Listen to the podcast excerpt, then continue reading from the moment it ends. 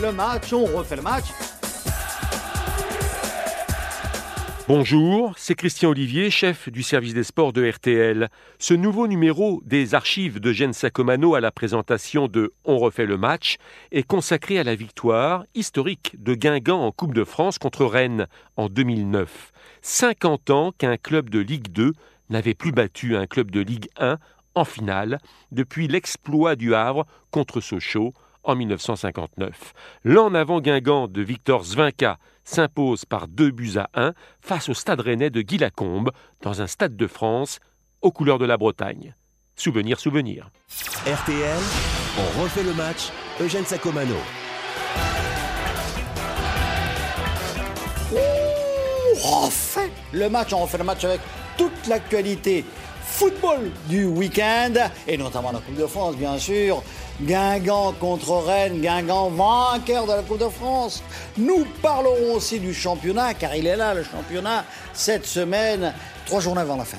Et puis nous évoquons aussi ce mouvement des entraîneurs qui prend cette saison beaucoup d'ampleur.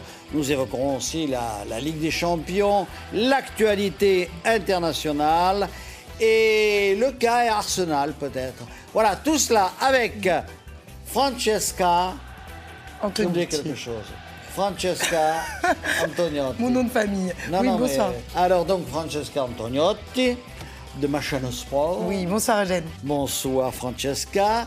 Avec Renaud Dely de Marianne. Bonsoir Eugène. Salut Renaud. Avec Christian Olivier de RTL. Bonjour Eugène. Bonjour Christian. Et avec Hervé Penaud du journal L'équipe. Bonsoir Eugène. Salut, bonsoir. Alors nous allons évidemment commencer par le fait du jour, ou d'avant-hier en tout cas, c'est-à-dire la finale de la Coupe de France, totalement bretonne, Guingamp contre Rennes, et avec la surprise finale que vous connaissez, la victoire de Guingamp, la victoire du petit contre le gros. Alors, on va bavarder, on a presque tout dit là-dessus, mais on va quand même un peu revenir sur les, les détails de ce match et puis les, les bruits de, coulisses, ce qui s'est passé après le match. Alors d'abord, la, la victoire de Guingamp est indiscutable, monsieur le Breton, Christian Olivier. Mais bien sûr, non seulement elle est indiscutable, et vous Ah. attaquez votre présentation en disant qu'on a tout dit. Mais non, on va commencer à tout dire. Ah. J'espère qu'on va s'apesantir assez longuement sur d'abord la finale en soi, l'ambiance et l'environnement de cette, euh, de cette finale absolument formidable, euh, et la qualité euh, de ce jeu que nous ont proposé effectivement les costarmoricains et les joueurs d'Ille-et-Vilaine, notamment en, en seconde période. Notamment, il fallait, préciser. hein. Il fallait quand même un petit bémol à cette présentation. c'est que la première mi-temps était quand même d'un niveau relativement faible, où il y avait assez peu de prise de risque. Ça n'empêche pas qu'il y avait une ambiance formidable. Pratiquement pas d'occasion de but. Oui, Pas, quasiment pas du tout, pas ah du bon tout. Mais Bah, transverse- c'est bien embêté. Bah, hein. attendez, Christian a regardé cette première mi-temps avec les yeux de l'amour et on le comprend. Mais c'est vrai que la première mi-temps était un peu cadenassée. Pour le coup, il faut reconnaître que les finales, souvent, quand même, mettent du temps à, à s- à s'ouvrir un peu. Donc Ça fait bien longtemps que je n'avais pas vu une finale d'aussi belle qualité. Francesca. Mais les deux de, l'autre- de l'autre côté là n'aiment pas trop la Ligue 2. Là, c'est quand même une, une très belle victoire de la Ligue 2 et surtout d'une belle équipe de Guingamp qui est pas vraiment à sa place en championnat de Ligue 2. refait le match, on refait le match. Alors, 50 ans que ça n'était pas arrivé tout de même qu'un club de Ligue 2 batte un club de Ligue 1 en finale de la Coupe de France. Tout, tout dans cette finale, effectivement, avait euh, des relents historiques. Il y avait le fait que depuis le Havre en 59, il n'y avait pas de club de Ligue 2 qui avait gagné. Il y avait ce- cet euh, affrontement entre Bretons. Il y a le fait que l'hymne breton a été joué, même si c'était bien en amont du match. À 19h30. Euh, ouais. Même si c'était Ouais. pour pas, comment dirais-je, choquer quelques âmes républicaines jacobines. Pour autant, ça aussi, c'était historique que Il l'hymne voulait le faire à breton soit joué. 16h30, je crois. Il voulait le faire à 16h30. Ce qui, est, ce qui est très historique, c'est aussi euh, la bonne ambiance qu'il y a eu dans le Stade de France et le fait que ce, ce- ce soit passé aussi bien, parce qu'un derby dans d'autres régions aurait pu tourner un petit peu plus mal. Enfin, ce qu'on appelle un petit derby, c'est deux équipes euh, bretonnes et tout ça. Et là, finalement, ça s'est hyper bien passé. Mais oui, il tout y a le eu une monde a ambiance extraordinaire, tout le monde a chanté. Ça, fait quand même plaisir, quoi. Mais oui, parce que Eugène, vous êtes toujours en train de dire que effectivement le métier de journaliste consiste euh, à parler des, des trains qui n'arrivent pas à l'heure ou Ouais. à ne parler que des trois équipes Lyon, Marseille, le Paris Saint-Germain. Il faut vraiment insister. Non, mais êtes-vous allé au Stade de France samedi soir pour effectivement constater qu'il y avait une ambiance absolument formidable. Ça s'était pas vu depuis des années et des années. Mais c'est faut le dire, non mais faut le bar de Breton est à l'œuvre. Ce qui là. est mais- vrai, c'est qu'une ambiance aussi conviviale, aussi familiale, aussi positive, ça ne se voyait guère ces dernières années qu'en rugby, que dans, dans des grands événements de rugby. Mais en- Oui. en, football, et on pouvait le déplorer, l'enjeu souvent tuait ce Mais, genre mais. Christian, Christian, vous n'êtes pas surpris, c'était des Bretons dans le stade. Mais Non, non, mais parce mais, que- là, non, mais là, là, attendez, là, vous vrai. êtes Non, tous en teint. suis pas, Non, non. je suis pas bretonne. Mais, euh, mais non, mais je. même. Oh, un petit peu, un petit peu. Non, non, mais attendez, moi je suis Vous allez à Brest, je suis un derby. Ajaccio-Bastia, ça se passe pas comme ça. Hein. Le Nîmes-Montpellier, ça s'est pas passé comme ça. Donc je veux dire, il faut pas. Je prêche Oui, mais il y a des paroisse, antagonismes. Non, il y a des antagonismes Ajaccio-Bastia plus profonds que les, les rivalités entre Guingamp et Rennes. Eugène, Oui, je, Christian. je- je ne voudrais surtout pas que du haut de vos tours d'ivoire parisiennes respectives, vous dévalorisiez à la fois la qualité du jeu proposé, l'environnement qui nous a été proposé et la victoire de Guingamp. Il faut aussi arrêter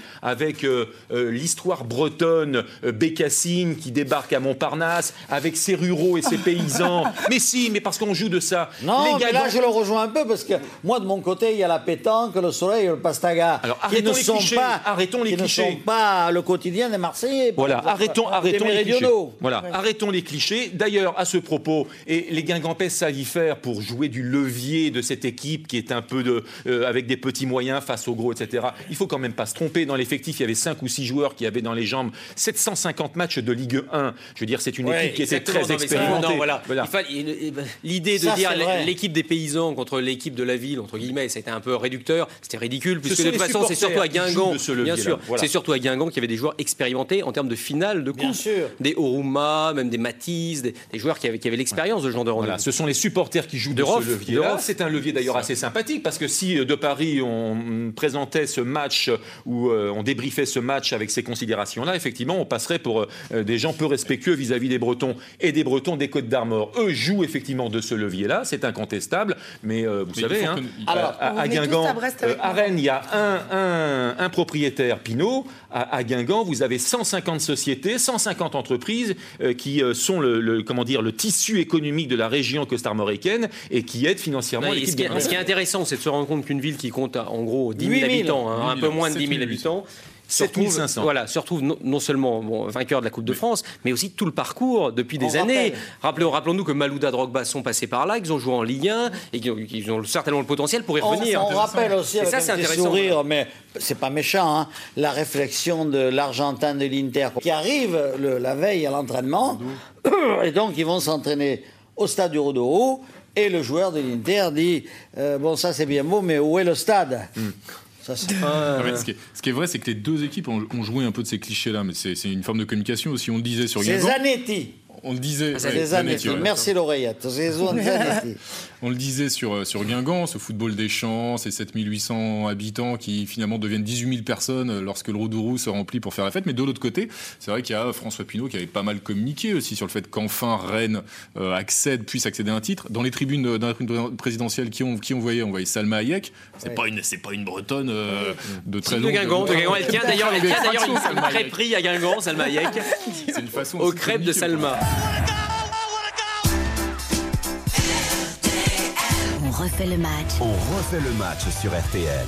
On a dit tout bien qu'on pensait de Guingamp. Pas encore, Hein pas complètement. Et de- Non, mais attendez, Non, mais il salut- faudrait, il faudrait deux Allez. émissions pour Christian. Alors, non, mais- de- mais saluons également aussi le travail quand même de quelqu'un qui est à, de, de Svinka, sans aucun doute, mais de quelqu'un qui est effectivement à la tête du club avec euh, une petite euh, période euh, à Ouais. l'époque où il était président de la Ligue nationale de football, c'est Noël Le Gret.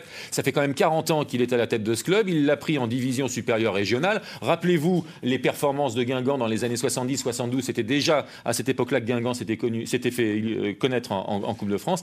C'est d'une certaine intarissable façon. sur Guingamp, Mais non, mais c'est- d'une certaine façon. exceptionnel. C'est aussi la victoire de Le Gret, comme ça a été à une époque. Mais euh, vous- vous alors, glorieuse, non, mais quand même vachement glorieuse de Giroud. Mais Christian, à vous, le ouais. sortez quand alors le, le bouquin sur l'en avant Guingamp Mais Non, mais c'est vrai euh, quand t'as un président non, non. qui connaît Mais très bien le plutôt football. du, du côté Côte d'Armor, toi, ou du... Euh, je, je suis breton. Alors je vais vous dire, j'aurais été content que Rennes gagne, mais je suis ravi que Guingamp l'ait emporté. Bon. Refait le match, on refait le match. Le problème aussi, c'est Rennes qui a raté cette finale. Euh, bon, Ils ont voulu cette finale, Le ils sont allés la chercher. mais, non, mais ce qui est grave, ce qui est grave aujourd'hui, c'est de se dire pourquoi alors les Rennais n'ont pas voulu cette finale autant que Guingamp. Eh Là, c'est une vraie interrogation. Rennes, tombe 5 sur le rôle 6 de la e Ligue. je- C'est là qu'on alors, tombe parlons du jeu. Que Guingamp, que Guingamp ait bien joué et que Guingamp ait voulu cette victoire, Oui. bien sûr. Oui. Mais ce qui, est- ce qui est incompréhensible, c'est que Rennes n'ait pas réagi lorsque Rennes s'est retrouvé euh, mené finalement, d'abord rattrapé puis mené. Alors, et c'est là, jeu. et c'est là Alors, probablement que l'influence du coach est importante sur l'état d'esprit de ce, groupe. Très bien Renaud, mais si vous voulez parler du jeu, pardon Francesca, si vous voulez parler du jeu et si on veut se mettre un peu dans la peau également et des dirigeants, voire des joueurs du Stade Rennais, pourquoi pas de Guy Lacombe, vous oubliez les deux transversales, vous oubliez peut-être, et ça vous prouvera que je ne suis pas su- supporter de Guingamp, au moins un- une action, un penalty oublié dans la surface de réparation en première mi-temps, ça fait un peu beaucoup. Alors c'est vrai que la chance sourit aux audacieux, mais je veux dire, il faut aussi prendre en compte cet aspect des choses. Non, mais Francesca. ma question, c'est est-ce qu'on n'a pas un peu fantasmé sur cet effectif rennais? Parce qu'il bon, il y a Mbia, il y a Fanny et il y a Briand. Trois gros joueurs en devenir, voilà, ils vont être parfaits pour 2010, c'est génial. Maintenant, tout le reste, c'est des Non, joueurs attendez. qui sont à leur place. Oui, en tout cas, en championnat, vous avez- non, mais ils vous sont entre la cinquième et la L'une des huitième meilleures place. défenses. Ils valent, ils valent pas plus. Vous Après, il y a meilleures et il y a défenses. Leroy qui ont Mais 35 ans. vous- Il Allez, faut on remettre les choses- hein. Vous dans leur avez l'une des meilleures défenses de France en Ligue 1. Et à côté de ça, vous avez deux des joueurs les plus exceptionnels de la Ligue 1, Pagis et Leroy. Leroy, ce qui fait Ah, encore attendez, la passe 35. sur le but. Oh, Mais qu'il est- du Ah, droit. Exceptionnel. Après, la frappe qui met, qui frappe le haut de la transversale, là je rejoins effectivement. Christian. C'est-à-dire que tout n'a pas été négatif à Rennes. Attention, on n'est pas en train de dire ça. Ils ont eu une première mi-temps très difficile, un début de deuxième mi-temps très intéressant. Et après, ils n'ont pas su hausser leur niveau de jeu. Mais on attendait plus de Rennes. Refait le match, on refait le match.